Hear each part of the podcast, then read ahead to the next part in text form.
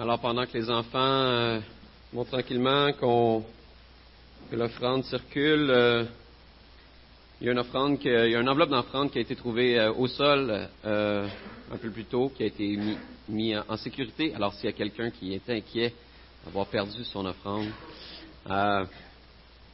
que toute inquiétude soit partie, que le stress soit plus là, et puis c'est profiter du moment présent.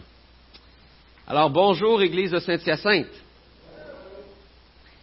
Euh, ça me fait plaisir d'être avec vous. Vous êtes les braves qui ont, euh, qui ont euh, passé par-dessus l'heure de moins de sommeil et euh, la petite tempête qui, qui fait rage. On verra si c'est une tempête ou une tempête. Pour l'instant, c'est une tempête. Alors, mais ça me fait plaisir d'être avec vous.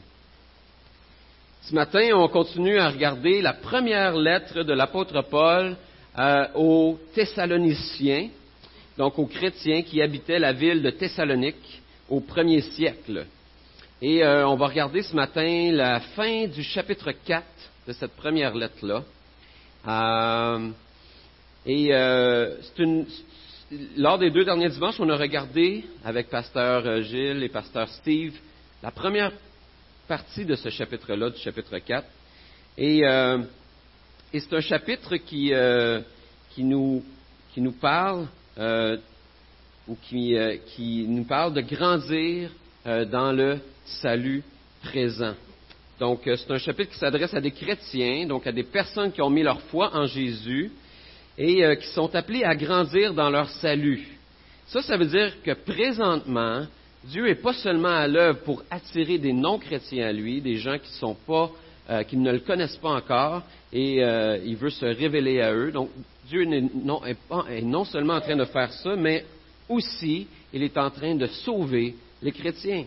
Et c'est ce qu'on appelle euh, dans notre jargon la sanctification, cette idée qu'une fois qu'on est enfant de Dieu, bien, on commence à grandir en maturité, on commence à connaître de plus en plus qui est Dieu et on commence à être transformé de plus en plus dans notre manière de vivre conformément à la volonté de Dieu.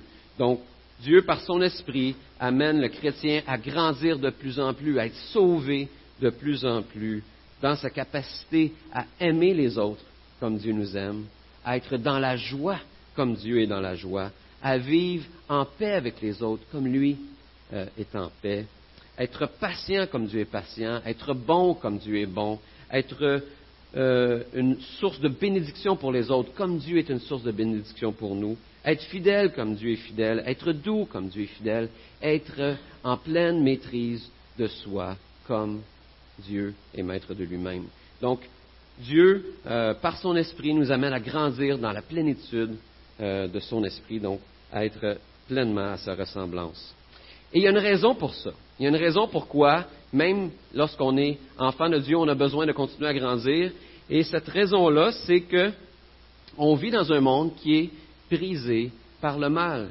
Et la Bible va appeler ce mal-là le péché. Il va nous dire qu'on est enveloppé par euh, le péché et ses conséquences dans notre marche sur la terre. Et euh, Paul, dans une autre de ses lettres qu'il qui adresse cette fois-ci aux chrétiens qui habitaient à Rome, il va dire que l'ensemble de la création a été soumise au pouvoir de la fragilité et de la corruption. Et la preuve ultime de cette corruption-là qui caractérise notre vie, qui nous enveloppe, c'est la mort physique. Un jour, on est tous confrontés, chacun d'entre nous, à la réalité de la mort. Soit la mort d'un proche, ou soit notre mort qui approche de plus en plus. Et pour certains qui font face à ce passage obligé-là, euh, eh bien, c'est synonyme de peur, synonyme d'angoisse, peur devant l'inconnu, l'inconnu que peut représenter la mort, ou encore l'angoisse devant la perte de contrôle total. Lorsqu'on arrive sur notre lit de mort, on ne contrôle plus rien. Il y a une perte de contrôle et ça, ça peut être très angoissant. Chez d'autres, le mot est synonyme de liberté et de justice. Ah, enfin, je vais être libéré de la souffrance et des injustices que je vis sur la terre. Donc la mort peut être vue comme une forme de libération, une forme de justice qui se manifeste, qui est exprimée. Mais la réalité, c'est que pour tous ceux qui perdent un proche aimé, euh, la mort est synonyme de tristesse. Et euh, la Bible nous dit qu'il y a un temps pour rire, il y a un temps pour pleurer, et la mort d'un proche aimé est certainement un temps pour pleurer. Jésus a pleuré lorsque son ami Lazare est mort. Et Paul, encore une fois dans sa lettre aux Romains, va encourager euh, les Romains à pleurer avec ceux qui pleurent. Et dans la dernière partie de sa lettre, qu'on va regarder ce matin, donc on commence à regarder la dernière partie de la lettre qui commence au chapitre 4, verset 13, mais qui va se continuer dans les deux prochaines semaines, l'apôtre Paul veut encourager ses lecteurs à considérer la mort d'un proche et notre propre mort avec espérance. Plusieurs chrétiens vont utiliser cette partie de la lettre de Paul pour spéculer sur le moment précis du retour de Jésus. Mais euh, ils, sont, des fois, on est plus intéressé par des détails croustillants sur l'enlèvement des croyants euh, que sur ce que le texte veut vraiment nous dire. Et le but de tout le passage de ce matin, on le voit au dernier verset de notre texte qui nous dit Encouragez-vous donc mutuellement par ces paroles. Et le but de Paul est de prendre soin des chrétiens qui sont en deuil. Il vise à encourager et à les rassurer.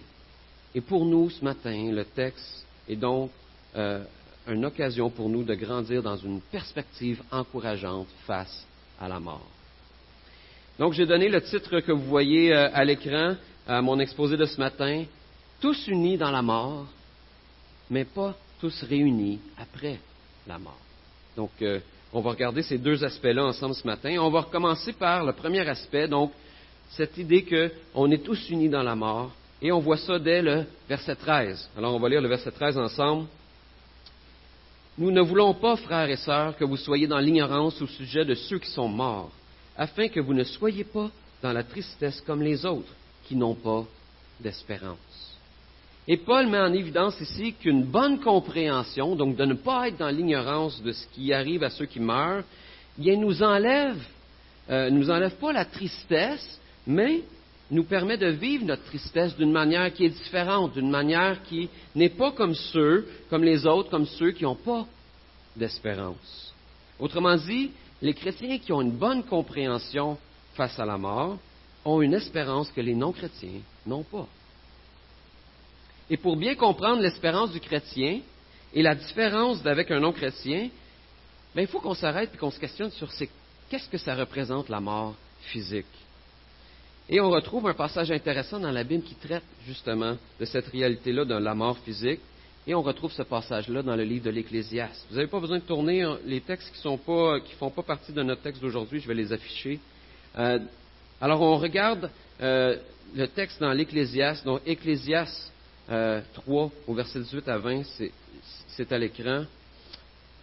Je me suis dit dans mon cœur, à propos des humains, que Dieu les met à l'épreuve pour qu'ils voient par eux-mêmes qu'ils ne sont que des bêtes.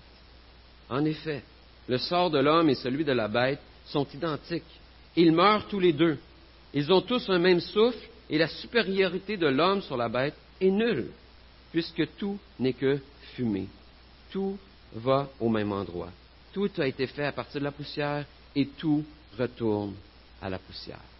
Alors c'est réjouissant, n'est-ce pas, comme façon de considérer la mort, et l'auteur ici euh, se questionne sur la réalité de cette mort pour l'être humain. Et il, se demande est-ce que l'homme est vraiment supérieur aux animaux? Euh, Et s'il est vraiment supérieur, est-ce qu'il ne devrait pas mourir? Est-ce qu'une des conséquences d'être supérieur aux animaux ne devrait pas être pour l'humain de ne pas avoir à mourir? Alors pourquoi est-ce que l'être humain meurt? Et parce qu'il meurt, en quoi est-ce qu'il est avantagé par rapport à un animal aux animaux? Si la fin de notre histoire se termine comme un petit tas de trois kilos de poussière, à quoi aura servi mon histoire sur la terre?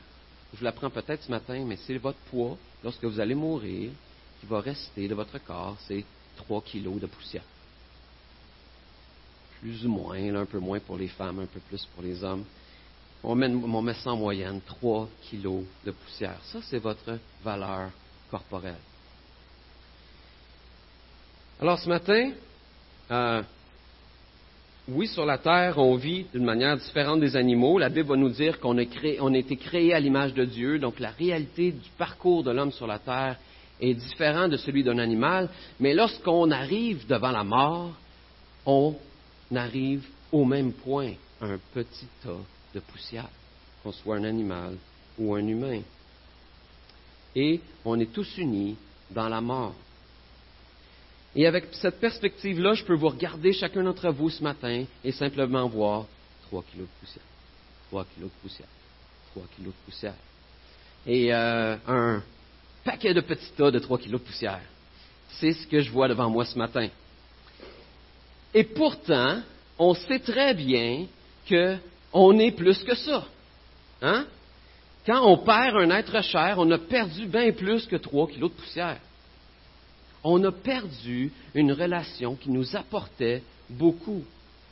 Parce que la mort est bien plus que physique. Elle est, premièrement, relationnelle. Et l'Ecclésiaste en vient à la conclusion ici que la mort physique, c'est une épreuve donnée par Dieu à l'homme. On voit ça au verset 18. Il va dire que Dieu met l'humain à l'épreuve. Donc, euh, pour lui rappeler qu'il est un être fragile est limité. La Bible nous dit qu'à l'origine, l'homme ne devait pas mourir. On n'a pas été créé pour mourir. Mais en raison d'une décision de l'homme de vouloir vivre d'une manière indépendante avec Dieu, eh bien, l'homme a été privé de la vie éternelle et a été condamné à mourir comme le reste des animaux. Mais la mort physique, c'est comme juste la pointe de l'iceberg. C'est comme la partie visible de quelque chose qui est beaucoup plus grand et grave. Hein? ce qui est plus grand et plus grave par rapport à la mort, c'est la mort relationnelle. Ce n'est pas le côté physique. La conséquence de la rébellion entre l'homme et Dieu, c'est qu'on a été coupé de cette relation-là avec Dieu et qu'on est donc dans un état de mort relationnelle. La mort est plus que physique et Dieu se sert de cette réalité-là, qui est la pointe de l'iceberg de notre réalité face à la mort physique, comme un moyen pour nous amener à réfléchir à notre petitesse et à notre besoin de dépendre à nouveau de Dieu, à notre besoin de rétablir cette relation avec Dieu. Alors lorsqu'on fait face à la mort, on devrait, ça devrait nous amener à réfléchir. Il y a quelqu'un qui a dit, le besoin de retrouver une espérance ramène à Dieu les vieillards. Lorsqu'on est confronté à la mort et qu'on est sans espoir, souvent ça nous ramène à considérer que Dieu existe. Toute l'humanité est donc unie dans notre mort, dans une mort physique et relationnelle. Mais le chrétien a une espérance unique face à la mort. Et on va voir pourquoi dans le prochain verset de notre texte. On va lire le verset 14. En effet, si nous croyons que Jésus est mort et qu'il est ressuscité, nous croyons aussi que Dieu ramène par Jésus et avec lui ceux qui sont morts.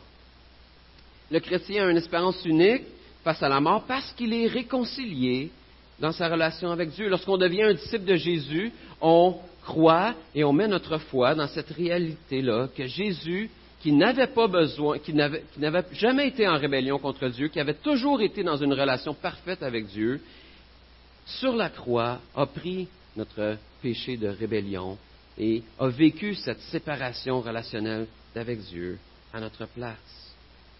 Il a accepté de connaître la mort physique, la mort relationnelle, que nous on méritait pour que ceux qui croient en lui soient réconciliés dans leur relation avec Dieu. Et c'est quoi la conséquence de ça? Si Jésus a pris la mort physique et relationnelle euh, à notre place, est-ce que ça ne veut pas dire qu'on ne devrait pas mourir en tant que chrétien, physiquement? Je veux dire, si Dieu a pris notre place, si Jésus a pris notre place et qu'il est mort physiquement à notre place, est-ce que je ne devrais pas vivre éternellement sans passer par la mort physique? Et la réponse est oui et non. Et on va regarder la partie non en premier, qui est une évidence, parce qu'on a tous connu des êtres chers qui étaient chrétiens et qui sont décédés. Alors, un non-chrétien n'est pas à l'abri de la mort physique, et c'est précisément ce qui troublait les chrétiens de Thessalonique. Des chrétiens qu'ils aimaient étaient décédés. Mais Paul les rassure en leur disant que l'espérance du chrétien, c'est que tout comme la mort physique de Jésus n'a été que temporaire, eh bien, leur mort physique ne va être que temporaire aussi. Parce qu'il est ressuscité, les chrétiens décédés vont aussi ressusciter avec lui. Donc ça, c'est pour le non. Maintenant, pour le oui, cette réalité qu'on ne va pas mourir physiquement, eh bien, il faut regarder le restant du texte que l'apôtre Paul nous donne, où l'apôtre Paul nous donne plus de détails. On va lire à partir du verset 15 jusqu'au verset 17. Voici ce que nous vous déclarons d'après la parole du Seigneur. Nous, les vivants, restés pour le retour du Seigneur, nous ne devancerons pas ceux qui sont morts. En effet, le Seigneur lui-même, a un signal donné, à la voix d'un archange et au son de la trompette de Dieu, descendra du ciel, et ceux qui sont morts en Christ ressusciteront d'abord. Ensuite, nous, qui serons encore en vie, nous serons tous ensemble enlevés avec eux sur les nuées à la rencontre du Seigneur dans les airs, et ainsi nous serons toujours avec le Seigneur. Et l'apôtre Paul nous dit plusieurs choses ici, mais premièrement, le fait que Paul dise nous les vivants indique qu'il s'inclut parmi les vivants et qu'il croyait que le retour du Seigneur était possible de son vivant à lui. Donc qu'il ne passerait pas par la mort physique. Paul savait qu'il vivait dans une période euh, qui est la période des derniers jours de l'histoire de l'humanité. Donc cette période entre la première venue de Jésus, qui est, déjà venu une fois sur la terre, et sa seconde venue, qui n'est pas encore arrivée. Et il n'y avait aucune idée que cette période-là durerait 2000 ans et que plus tard, on serait encore, encore aujourd'hui, on serait encore dans l'attente de ce retour-là, de cette deuxième venue du Seigneur. Et Paul vivait sa vie dans l'attente constante du retour du Seigneur. Et ici, dans notre texte, Paul évite deux euh, erreurs courantes concernant euh, le discours des fois ou notre réflexion sur le retour du Seigneur. La première chose qu'il évite, c'est qu'il ne donne pas de date précise pour le retour du Seigneur. Il évite ainsi de donner un faux espoir ou des attentes irréalistes aux chrétiens de Thessalonique. Vous savez, en tant que parents, on sait très bien qu'il faut faire attention de ne pas donner des promesses trop précises à nos enfants. Parce que euh, la réalité, c'est que ça nous met des fois dans des situations où on doit revenir sur notre parole. Et je vous donne un exemple. Vous êtes à Québec, et vous êtes de retour à la maison, donc vous avez environ deux heures de route. Alors vous dites aux enfants, les enfants, dans deux heures, on va être à la maison. Et euh, les enfants en voiture, c'est toujours long pour eux. Euh, c'est moins pire maintenant à l'ère des tablettes et des TV et tout, là, en tout cas. Euh, c'est quand même long. Et, et là, tu n'as pas calculé que la réalité, c'est qu'il y a un accident sur la 20 à la hauteur de Drummondville et qu'il euh, y a un trafic monstre de deux heures qui est devant toi. Donc là, ça t'amène à arriver quatre heures plus tard. Et euh, mais là, tu franchis à travers ce, délai-là l'heure du repas. Et là, tu as besoin d'arrêter pour les petits pipis. Et euh, tant qu'à arrêter pour les petits pipis, tu arrêtes pour manger. Et là, tu es rendu à cinq heures de route. Et les enfants deviennent découragés ou désillusionnés par rapport à la promesse qu'on, leur avait faite que dans deux heures, on serait rendu à la maison. il y a cette réalité par rapport à, nous qu'on ne connaît pas l'avenir, on ne connaît pas ce qui nous attend. Et euh, si on est trop précis au niveau de date euh, ou, d'heure euh, précise avec nos enfants, ben, on peut amener une certaine déception chez eux et aussi, si ça arrive trop souvent, une perte de confiance envers ce qu'on leur dit. Donc, on est mieux d'adopter un langage qui euh, fait du bien aux enfants et qui va dans si tout est prévu. Si tout va comme prévu, eh bien, euh, on va arriver dans deux heures où, si Dieu le veut ou si Dieu le permet. Et il y a la réalité aujourd'hui qu'il y a beaucoup de chrétiens qui sont très actifs, surtout sur Internet, et qui cherchent à trouver et à annoncer avec précision que Jésus, quand Jésus va revenir.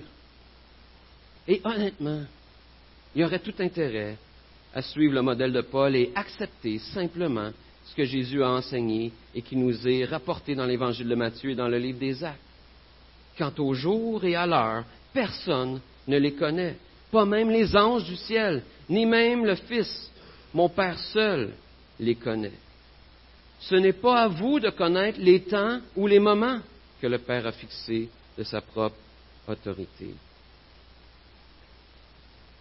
Et en même temps, ici, Paul évite aussi de, un autre piège que lorsqu'on parle du retour du Seigneur, et c'est de repousser le retour du Seigneur à, à, une date ou à un avenir tellement distant et nébuleux que ça aurait le potentiel de banaliser le retour du Seigneur. Bah, c'est tellement loin que ça a zéro rapport avec mon quotidien. Et Paul encourage ses lecteurs à prendre au sérieux les implications du retour du Seigneur qui est proche. Euh, Paul comprend très bien l'enseignement de Jésus qui utilise l'histoire qu'on va regarder ensemble comme exemple pour illustrer comment c'est de la folie de prendre à la légère et de ne pas être prêt au retour du Seigneur. Donc il y a cette juste balance entre on ne connaît pas ses camps, mais il faut qu'on soit prêt parce que le retour du Seigneur est proche. Et on va regarder l'histoire qu'on retrouve dans Matthieu 25. Je vais la lire pour vous. Alors, le royaume des cieux ressemblera à dix jeunes filles qui ont pris leur lampe pour aller à la rencontre du marié. Cinq d'entre elles étaient folles et cinq étaient sages. Celles qui étaient folles ne prirent pas d'huile et elles en et avec elles en apportant leur lampe, tandis que les sages prirent avec leur lampe de l'huile dans les vases. Comme le marié tardait, toutes s'assoupirent et s'endormirent. Au milieu de la nuit, on cria Voici le marié, allez à sa rencontre. Alors toutes ces jeunes filles se réveillèrent et préparèrent leurs lampes. Les folles dirent aux sages Donne-nous de votre huile, car nos lampes s'éteignent. Les sages répondirent Non, il n'y en aurait pas assez pour nous et pour vous. Allez plutôt chez ceux qui en vendent et achetez-en pour vous. Pendant qu'elles allaient en acheter, le marié arriva. Celles qui étaient prêtes entrèrent avec lui dans la salle des noces et la porte fut fermée. Plus tard, les autres jeunes filles vinrent et dirent Seigneur, Seigneur, ouvre-nous. Mais il répondit Je vous le dis en vérité, je ne vous connais pas.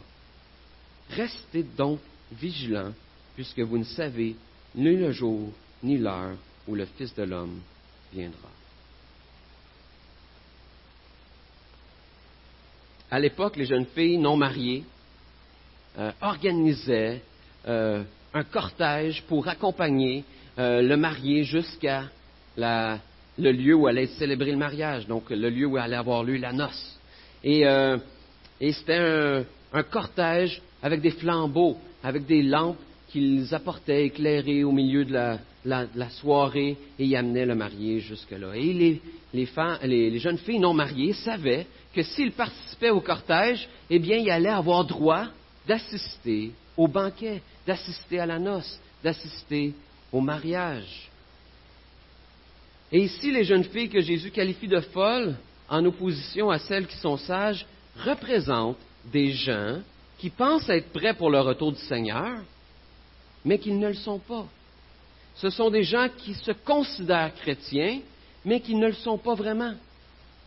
Jésus nous encourage à être sages en étant prêts à rencontrer le Seigneur à rester vigilant parce qu'on ne connaît pas le jour et l'heure de son retour.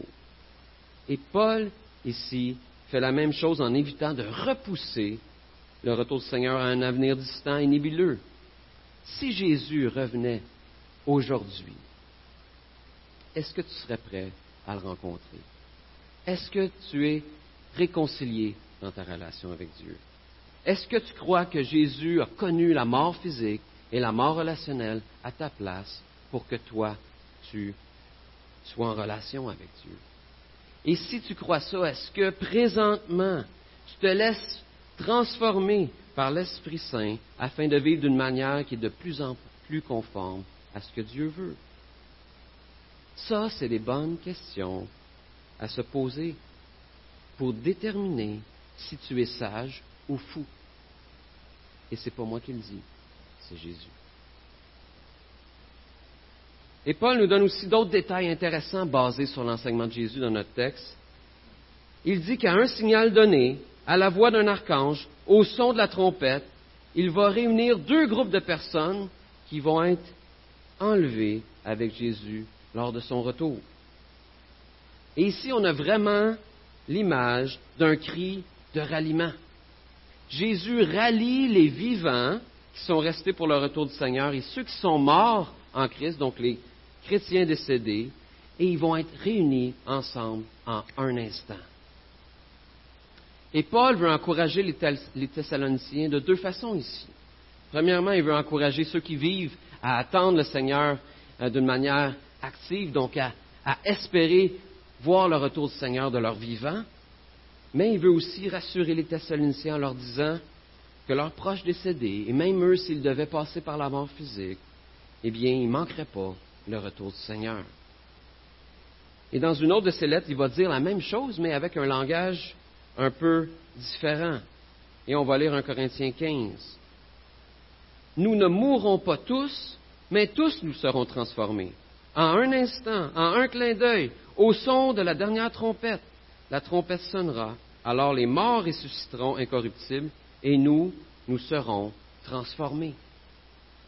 Les morts en Christ vont nous précéder, mais ça ne sera pas de beaucoup, parce que nous aussi, on va être transformés avec des nouveaux corps qui sont incorruptibles. Ça, ça veut dire que lors de son retour, Jésus ne va pas prendre nos petits tas de poussière de 3 kilos et euh, nous reconstruire comme on est présentement. La résurrection, ce n'est pas une reconstruction. On ne sait pas exactement comment ça va se faire, mais Paul euh, utilise une image pour qu'on comprenne un peu à quoi ça pourrait ressembler. Et dans 1 Corinthiens 15, il va dire encore, c'est ainsi le cas pour la résurrection des morts. Le corps est semé corruptible et il ressuscite incorruptible. Il est semé méprisable et il ressuscite glorieux. Il est semé faible et il ressuscite plein de force. il est semé corps naturel et il ressuscite corps spirituel. S'il y a un corps naturel, il y a aussi un corps spirituel. il compare notre corps actuel à une semence, à une graine qui est semée sur la terre. Et lorsqu'il va revenir, ben, ce n'est pas une graine qui va ressusciter, c'est une fleur qui va naître de cette graine-là.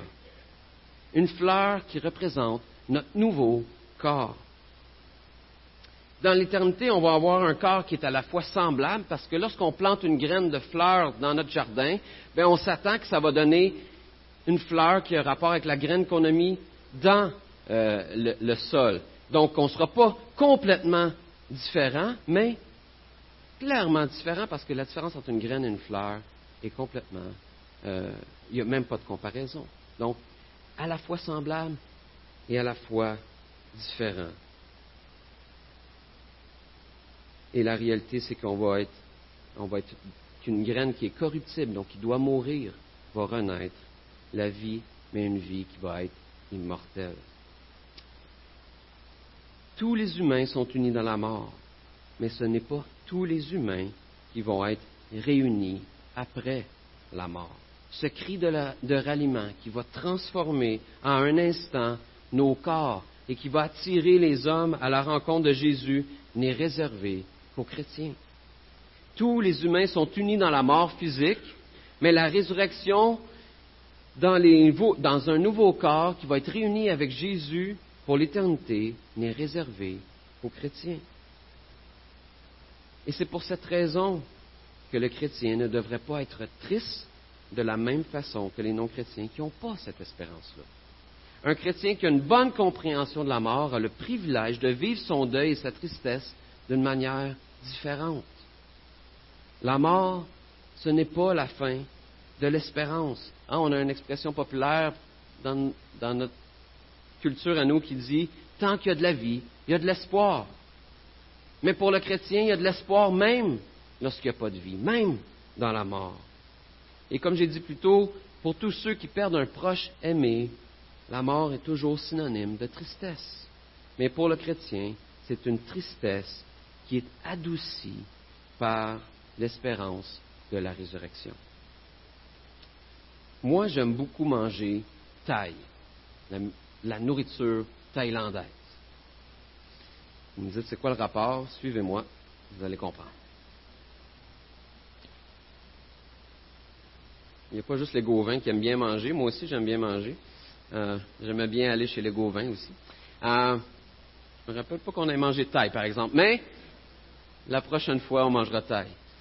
La nourriture thaï a quelque chose de particulier parce qu'ils sont capables d'amener le mélange parfait entre le, côté aigre, le côté vinaigré euh, d'un aliment et le côté sucré. Et ça en bouche, ça fait quelque chose de wow. Le juste bon mélange entre le côté vinaigré, aigre et doux, c'est excellent en bouche. Et ça, on trouve ça particulièrement dans la nourriture thaï. Et j'aime utiliser cette image pour illustrer que la vie d'un chrétien sur la terre, c'est une vie aigre-douce. C'est un plat thaï. Notre vie, elle est aigre en raison de la souffrance, de nos tristesses, des difficultés qui caractérisent notre marche sur la terre. Mais elle est aussi douce et adouci en raison de l'espérance qui nous habite et qui nous donne une paix et une joie qui surpassent les circonstances actuelles. En acceptant cette réalité d'aigre-doux de la vie, eh bien, on évite de tomber dans deux pièges. Le premier piège, c'est de devenir tellement accablé et découragé par les circonstances de la vie qu'on ne voit que le côté sombre, le côté aigre de la vie. Et on devient nous-mêmes amers.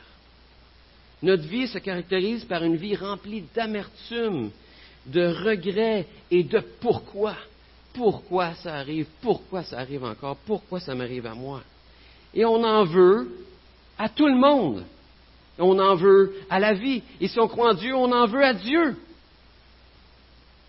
Notre vision de la vie sur Terre ressemble à boire un grand verre de vinaigre en continu. C'est crispant, là. C'est comme... c'est ça qu'on voit la vie, qu'on vit la vie, lorsqu'on se concentre juste sur le côté aigre qui fait partie de notre vie. Donc ça, c'est le premier piège. Regardez à ce qui est aigre et seulement à ce qui est aigre dans la vie. Le deuxième piège, c'est de chercher à vivre une vie qui n'est pas euh, qui n'est rempli que de douceur.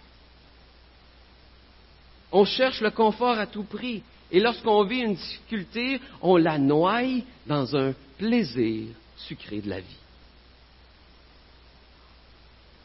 On ne veut pas voir le côté aigre de la vie, donc on passe notre vie à courir après une nouvelle distraction qui va apporter un peu de douceur dans notre vie. Mais à rechercher seulement le côté doux et sucré de la vie, on finit toujours par être blasé, par être désabusé, par être fatigué. C'est comme aller à la cabane à sucre, puis se vautrer dans la tire d'érable. Puis là, tu en as trop mangé. Ou tu as mangé quatre morceaux de tarte au sucre. Et là, tu finis ton repas, puis tu es comme... Ah, ramenez-moi à la maison on a un sentiment de trop plein. Et lorsqu'on vit notre vie en cherchant toujours la douceur, c'est un peu ça qu'on finit par ressentir. Le chrétien a le privilège de voir la vie comme elle est. Le privilège d'avoir une vision aigre-douce de la vie. Une vision taille de la vie. Et cette vision aigre-douce, elle n'est pas différente face à la mort pour le chrétien. Et voici comment Paul décrit cette réalité aigre-douce dans sa lettre aux Philippiens. On va terminer avec ce texte-là. Philippiens 1, verset 21 nous dit, En effet, Christ est ma vie et mourir représente un gain. Cependant, s'il est utile pour ma tâche que je vive ici-bas, Je ne saurais dire ce que je dois préférer. Je suis tiraillé des deux côtés. J'ai le désir de m'en aller et d'être avec Christ, ce qui est de beaucoup le meilleur, mais à cause de vous, il est plus nécessaire que je continue à vivre ici-bas. Persuadé de cela, je sais que je resterai et demeurerai avec vous tous pour votre progrès et votre joie dans la foi. J'ai ce désir-là d'être avec Dieu, ce qui est le plus doux, ce qui est le meilleur, mais en même temps, je veux votre bien, je veux euh, votre croissance, je veux que vous grandissiez, ce qui est plus aigre, plus difficile, plus euh, tangible et qui nous amène à vivre des difficultés relationnelles et tout ça. Et Paul est, comme confronté entre les deux, ce désir d'être euh, avec Dieu et en même temps cet appel pour son ministère sur la terre. Et on a cette même espérance, comme Paul, qu'un jour, on va être réunis avec Jésus pour l'éternité et que les côtés aigres de la vie vont être complètement disparus. Et c'est de loin le meilleur. Mais en attendant, tout comme Paul, on a le privilège de s'encourager dans notre marche avec le Seigneur, dans notre sanctification. S'encourager à grandir dans notre marche avec lui avec Dieu, à trouver notre joie dans la foi. On a le privilège de grandir dans la compréhension de notre espérance qui vient adoucir les moments aigres de nos vies. Et comme le termine l'apôtre Paul, j'aimerais terminer ainsi.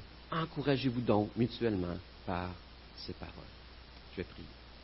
Merci Seigneur pour cette réalité que tu nous donnes dans ce texte qui nous fait voir la vie telle qu'elle est, une vie qui est aigre-douce, une vie qui est à la fois euh, difficile, qui a des parties aigres, des parties où on, passe par la tristesse, où on sait que euh, à la fin de notre vie vient un passage difficile qui est la mort, et que la mort d'un proche amène des situations tristes aussi. Mais en même temps, on a ce côté doux, cette espérance qui est en toi, et qui fait que ça vient adoucir nos moments aigres. Seigneur, merci pour cette vision aigre-douce. Et Seigneur, on veut rester avec cette idée que tu euh, nous places avec une, mission, avec un, un fardeau de s'encourager mutuellement à marcher avec toi, à grandir dans la joie qu'on trouve dans la foi. Qu'on puisse accomplir ça cette semaine. Amen.